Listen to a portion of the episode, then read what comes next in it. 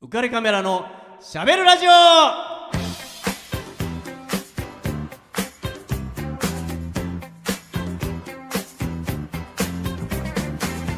皆さんこんばんは街が恋する皆さんこんばんは ちょっとちょっと女優のアミックスこと池永亜美ですまだ言ってるまだ言ってる言わせねえ よもう言わせねえよそのフレーズあわかったあれだなジェラシーだなジェラシーじゃないし恋されてる俺にジェラシーだ な街が恋する恋する男潰しされたなうんあ自己紹介だけしていいですよ、あそうね ガレックスことウェディングフォトグラファーの田底和彦ですこんばんは、い、えーこんばんは ねあそうですよはいこんばんはちょっとこんばんは畜生やら れた規制も制されたイエーイはい、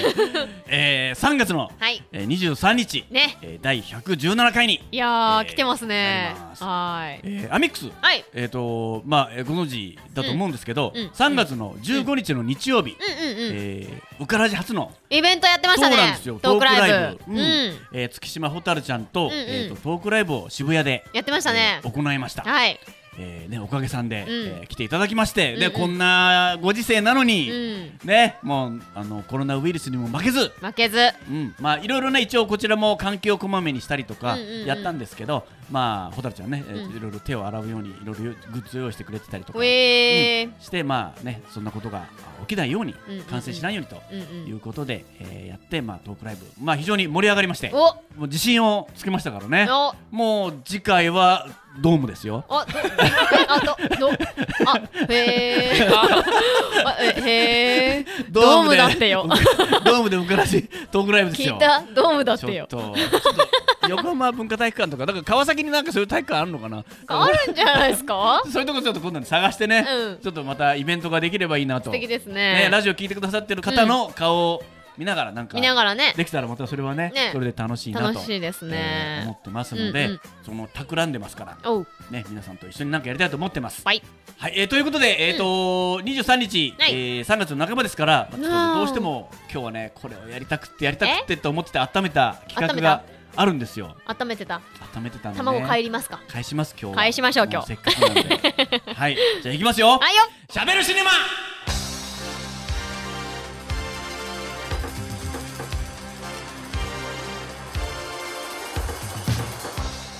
はいえー、ね久しぶりなんですよ。いや超久しぶりねえこう映画もうねアミックスといえば、はいね、もうかつてスミス都行くあでれね伝説のねよかったしゃべるシネ マもうあれよ語かっりた草よにねね。なっているんで、うんまあ今度は何の話をしようかなと思っていたんですけうんどうんうんうアメックスはモーションアクター、はい。もうやられてるでしょやってますねな。んか僕いつだったかあの、はいコンボみたいなのうをん。うん振り回してるアクションをやってる、うん。あツイッターだったかなんだったかであーはいはい動画を頭ぶつけてるやつですよね。ああそうそうそう そう僕も見たそれ なんか見た記憶があるんですけど、はいやはっいぱだから、モーションアクターってあの普通のうん動きだけじゃなくって、うんうんやっぱりそのアニメ的な、うんそのヒーロー的な動きとかっていうのも、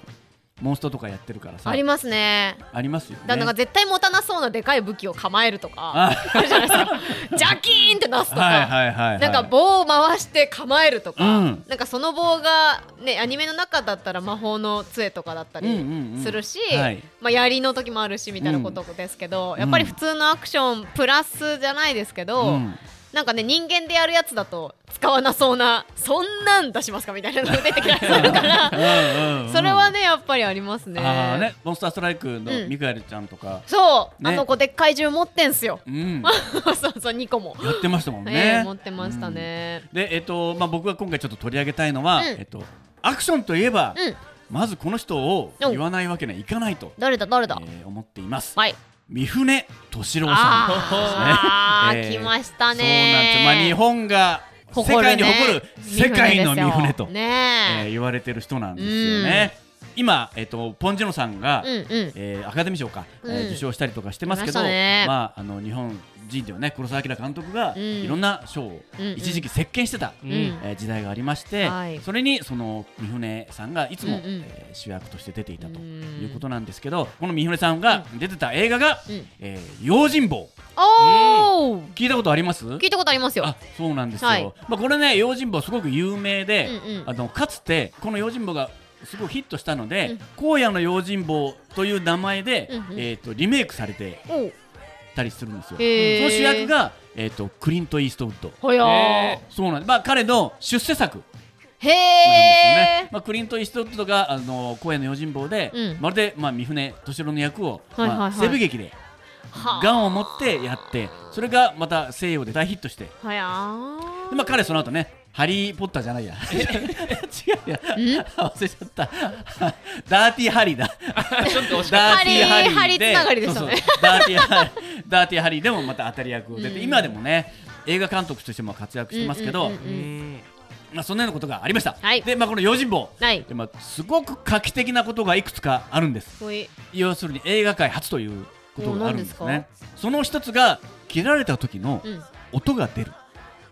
シュワってやつそうなんですシ。ュワってやつこそうブシュッブシャってやつて人が切られた時に一体どんな音がするんだろう。ブシュっっててやいうのを黒澤明さんが考えて音しないわけないよねってうんつ言ってあーそれで音を入れたんですよそれが映えー、そこからなんだ画界初なんですよねでまあ黒澤明監督といえばやっぱりもうね黒澤天皇と言われるぐらいですからうん完璧主義者うんでうんうんうんその本当に人の殺し合いって、うんえーこんな感じなのっていうのを彼は常々疑問に思っていたんです、うんというのはそれまでは時代劇ってチャンバラって言われてたんですよあああー言われてましたねちゃんちゃんバラバラなんですよ、うんうんうんでまるでダンスですねうんうんうん舞踊でですね、カキンカキンカキンカキンうーん己やるなーガーってやりながらこうひっついたり離れたりね、うんうん刀をさあの真剣白羽取りみたいにバシッてやってみたりとあかなーんかそそんなこと実際にまあ切れますわな人の殺し合いの時にうんやりませんよねやりまませんせんみたい なねような感じで、まあ、黒澤明監督は、うんあんなことあるって思っていてもっとリアルになりたいとうんうんうんうんうんということでこの映画でそれを一気にやっていこうということで、えー音が出たりとかもう一個あるのは、えー、と三船さんと話をして、うん人ってうん一回切られただけで死ぬのっ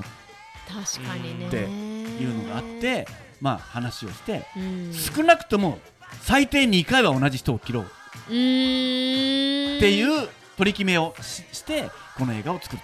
ということなんですよねだからかなりリアルあリアリティを持たせようということで始まった映画なんですーそうですかうんえうんうんうんーね、ごめんなさい、ここでね、 ここまで話すもんね、だいぶ時間が送ってしまっている。ええ食ってしまってますよ 食ってしまってますね。えじゃあね、いきます、えーねまあ、これ、どんな話かとはい言いますと、はいえっとまあ、時代劇ですから、はい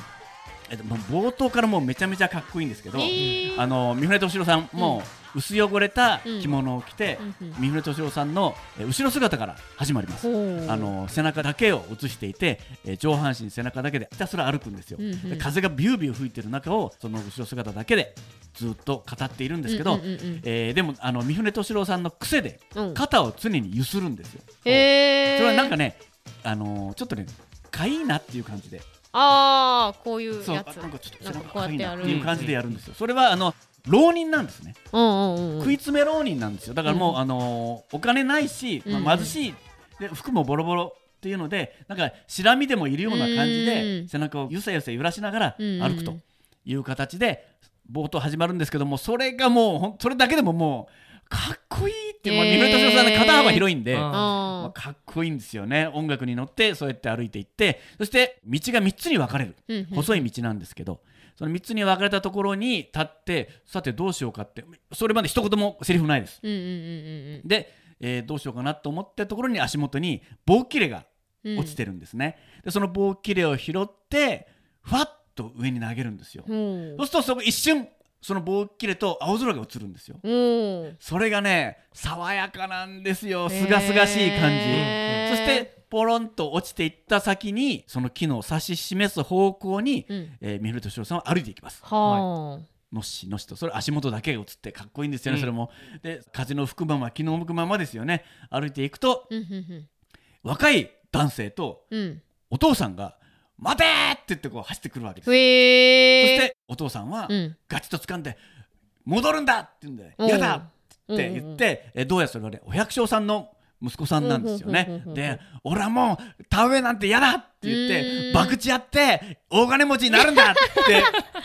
ドラ息子だなうん、言うんですよね。ほんで、俺はこれからいい飯食って、うんいい着物着て、太く短く生きるんだどけっつって、うん親父を吹っ飛ばして走っていくんですよ。うんで、親父はまあ吹っ飛ばされちゃって、うん呆然としてうん自分の家に戻るんですよ。でそれは全く行く方向がちょうど三船敏郎さんと同じ方向を歩いてまして、うんうんうんで三船敏郎さんは「親父水を少しもらうぞ」って言って「いいよ」って言ってでそうすると親父さんはその家の奥にいた奥さんに「うんうんおめえなんで止めねえんだ!」って奥さんに言うんですよ。うんうんそしたら奥さんが旗を折りながら「止めたってしょうがねえよこの町の者はみんな気でも狂っちまったよ」ってうん言うんですよ。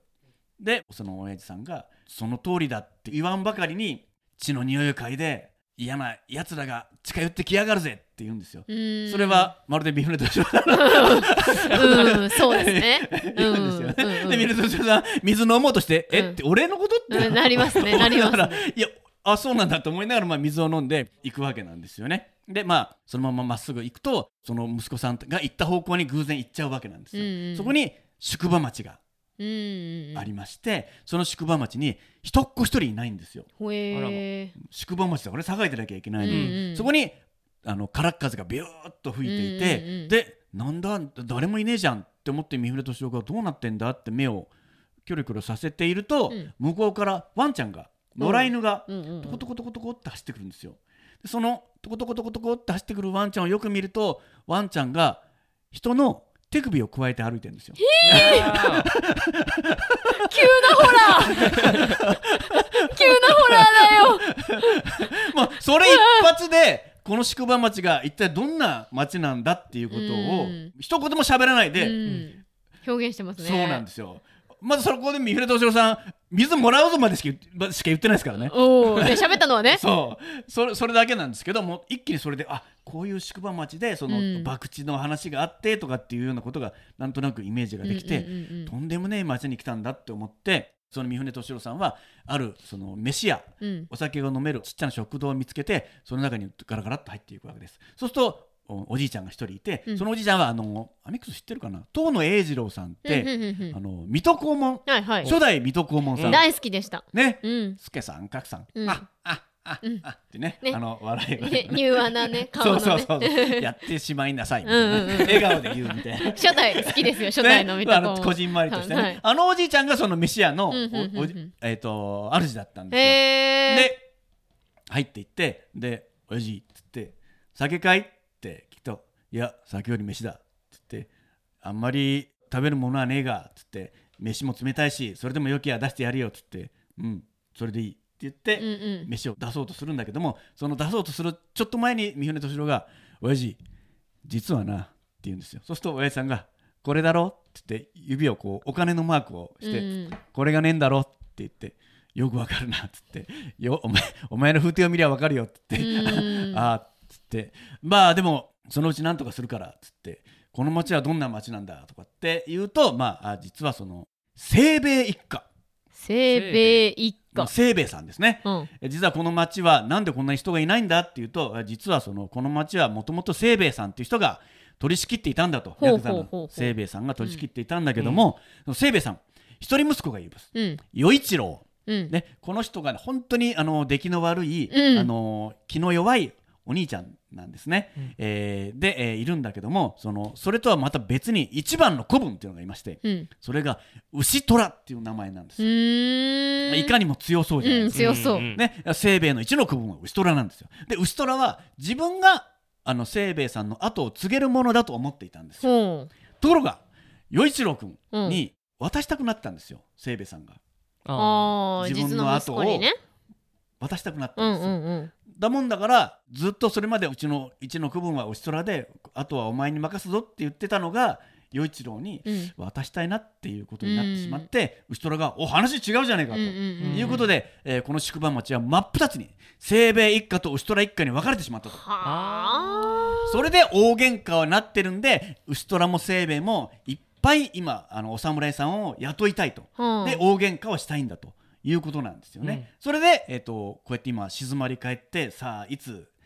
戦うかっていう感じでうんうおんうん互いの侍を集めてるうん状況なんです、うんそれでさっきのねん農家の彼も、家出をした彼も博打をやりながらヤクザの世界に行って俺も金持ちになるんだってうん清兵衛一家が牛虎一家の方に行って金持ちになるんだっていうことだったんですよね、なるほどそういうことかと思ってどうやら親父早めに金を払いそうだぜってうん三船敏郎が言うんですよお。うんね、ほんでお親父が「は?」ってなるじゃないですか 「冗談じゃねえ!」っつって「おめえ飯食ってさっさとどっか行ってくれ!」って言うんですよ、うんもうこの町のことほっといてくれ!」って言うんですよ、もうこれ以上人が殺されるのは見るのは嫌なんだって言うんですよでまあ三船敏郎が「まあまあ」っつって要するにあれだろその清兵衛一家とシトラ一家両方ともいなくなってすっきりすりゃいいんだろってと言うんですよ。 ね、そんで「おめえ気でも違ったんじゃねえのか?」ってうん言って「まあいい」っつって三船敏郎は用事を加えたまま飯屋を出るんですよ。で「え何すんだろう?」って思っていたらそこであの棺桶屋の音がバンバンバンバンってと隣がね棺桶屋なんですうよ。んでその遠野栄次郎ね親父が「うるせえ!」って棺桶屋に怒鳴ってで「どうした?」って言うと「いやあのここの町で一番繁盛してんのは棺桶屋なんだ」と。あねうんで俺はこの音を聞くのは大嫌いなんだってうん棺桶を作る音がね、うんだからうるせえっつってあいつだけはいつもニコニコしてやがるって言ってるんですね、あそうかっつって、まあ、用事を加えたままつかつかっとその一本道なんですよ宿場町、うん両サイドにお店があって、うんでもう黒沢さんですから分かりやすいようにこっち側は清兵衛、うんこっち側は後ろってはっきり分かれてるんですよ、うんで真ん中あたりにそのおし飯屋があるんですよ、うんうんうん もうわかりやす本い当にわめっちゃわかりやすいくしてるんですでで三船敏郎は用事を加えたまんま、えー、つかつかつかっと、えー、西米一家の方にどっちがどっちかもわかんないんで、うんうんまあでも多分こっちなんだろうなと思ってあ聞いたんでそれで西米一家の方に行って西米一家に話があるって言うんですよほうほうでそうすると宿場町にゾロゾロゾロってヤクザの兄ちゃんたちが出てくるんですよ。ね、で「なんだよ」っていう感じでちょっと「俺を買わんか」っておう言うんですよ。ねで「なあ?」っつって「腕は今見せる」って言うんですよ。そしてウストラの方に歩いていくんですよ。うおうわ用事を加えたままつかつかつかつかって言ってで「おいウストラ!」って言うんですよ。そうするとまたずらずらずらっと今度は人が出てくるんですよ。うんでまた同じようにヤクザのやつらタトゥーをたくさん入れ墨をたくさん入れて、もういかにも凄んでもう本当に悪人ザ悪人ですよ、うんうんうんザ悪人がもう10人ぐらいゾロゾロゾロって出てくる、うんうんうんなんだこの三品っつって、うんおめえ強えのかなんつってみんなが運ぶんですよ、うんうんうんその三船敏郎をねで三船敏郎が第一声が「おめえらどいつもこいつも可愛らしい顔してやがんな」って言うんですよ、うーん で「何?」って言って「可愛い顔してるっつってんだよ」って言って「おい俺はなこの世の中で悪いと言われたことでやってねえことは何もねえんだ!」って凄むんです よ。ね捕まりゃみんな縛り首だってうん言うんですよ。おおーじゃあ蹴られても文句は言わねえなっうんて言うん言うんですよね。そしたらな 何を?」ってうん言って、切られると痛えぞ」って言うんですよ。うんええかっこよくないかっこいいね用事加えたまんま。あの用事加えてるイメージありますもんねうんうんうんうん加えたまま「切られると痛いぞ」って言うんですよ。もうなんかおいおちょくってるじゃないですか。うんで「なんだとこの野郎!」っつって襲いかかってきた時にスパッと刀を抜いてバシャバシャバシャバシャバシャバシャっと切って。2人まずバサバサっと2回切ってもう1人はバサッと切ったら腕がボトッと落ちるんですよ。わいいで落ちたまんま腕を押さえてひざまずくんですよ、うんそして「いでえよー!」って泣くんですよ、うんうんでそれをバサバサっと一瞬のうちに切って刀を鞘に収めてもう歩いてるんですよ三三船敏郎は清兵衛一家の方に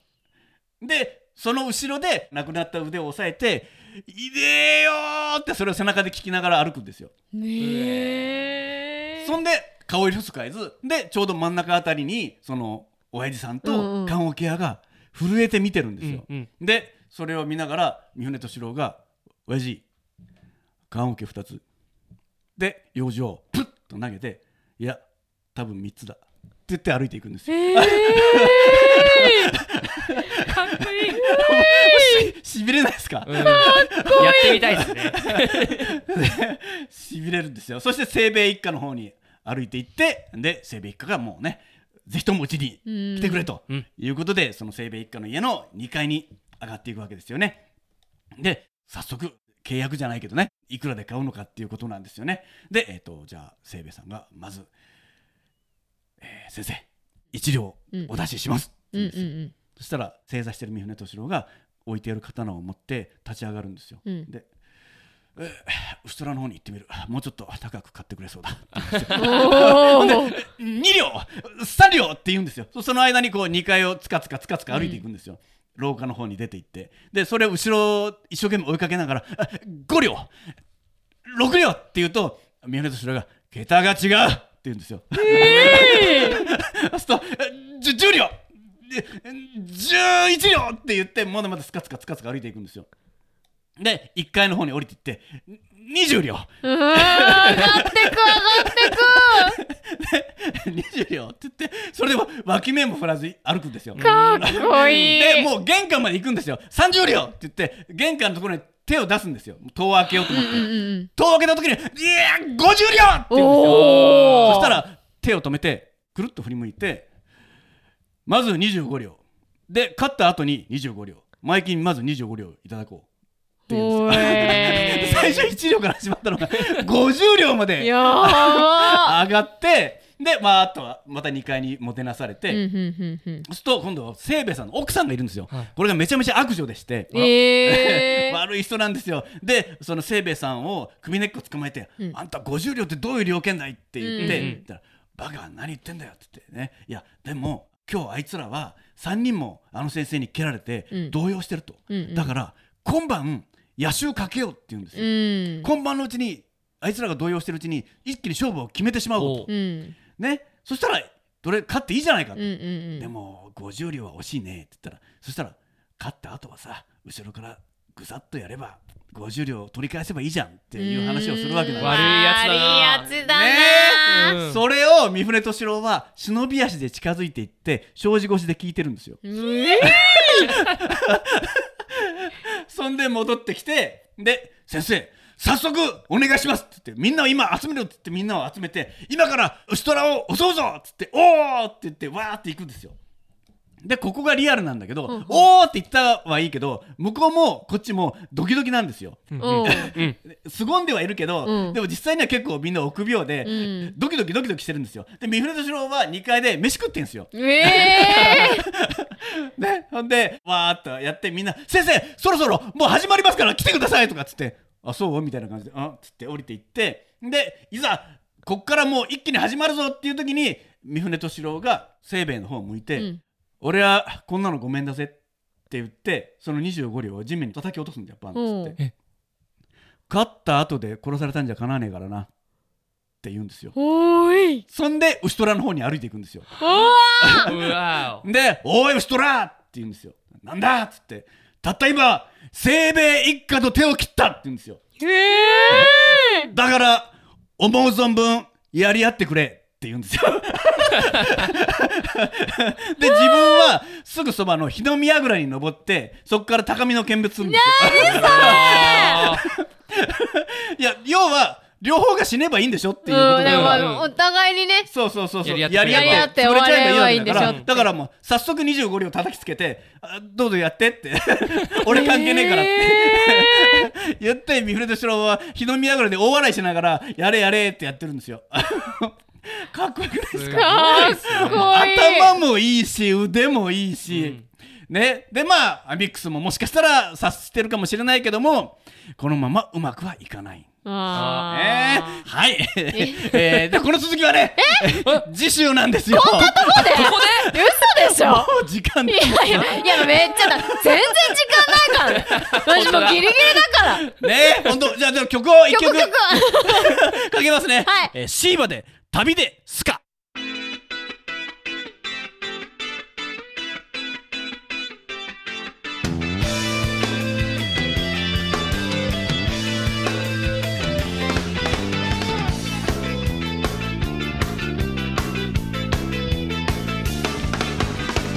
あっさりと諦めるんじゃないよ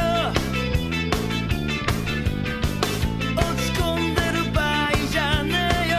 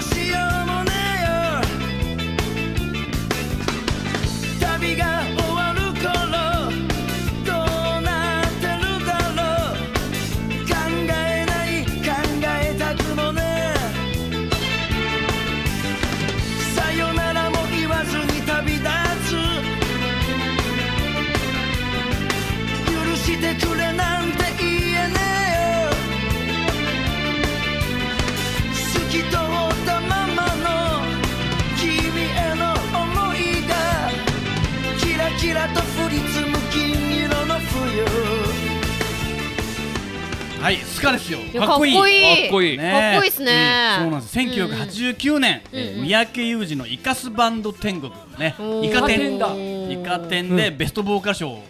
賞したんですよねこいいもんねそうなんです脱サラして、かっこいいよねそしてあのシンガーの道に行ったという,、ねうんう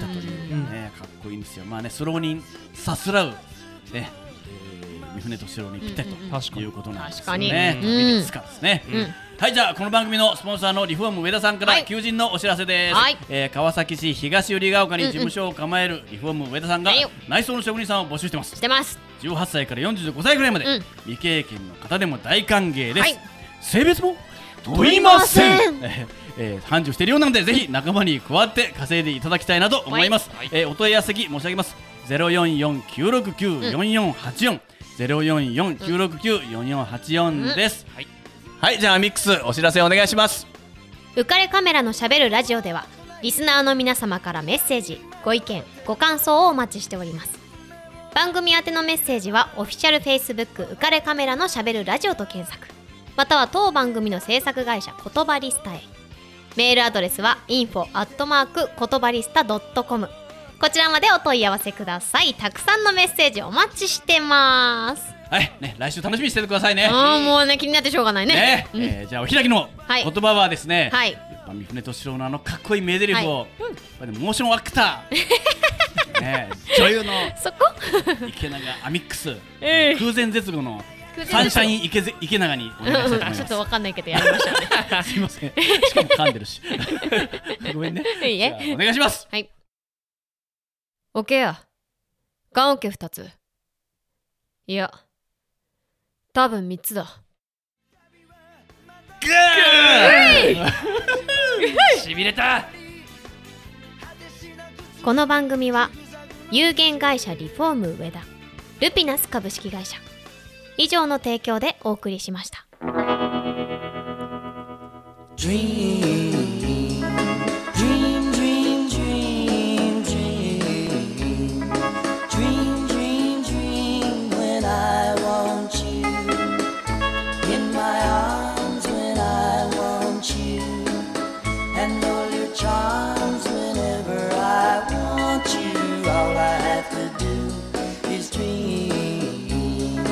Dream, dream, dream when I feel blue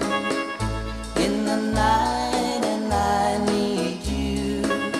to hold me tight whenever I want you. All I have to do is dream. I can make you mine, taste your lips of wine anytime, night or day. Only trouble is Gee whiz, I'm dreaming my life away. I need you so that I could die. I love you so, and that is why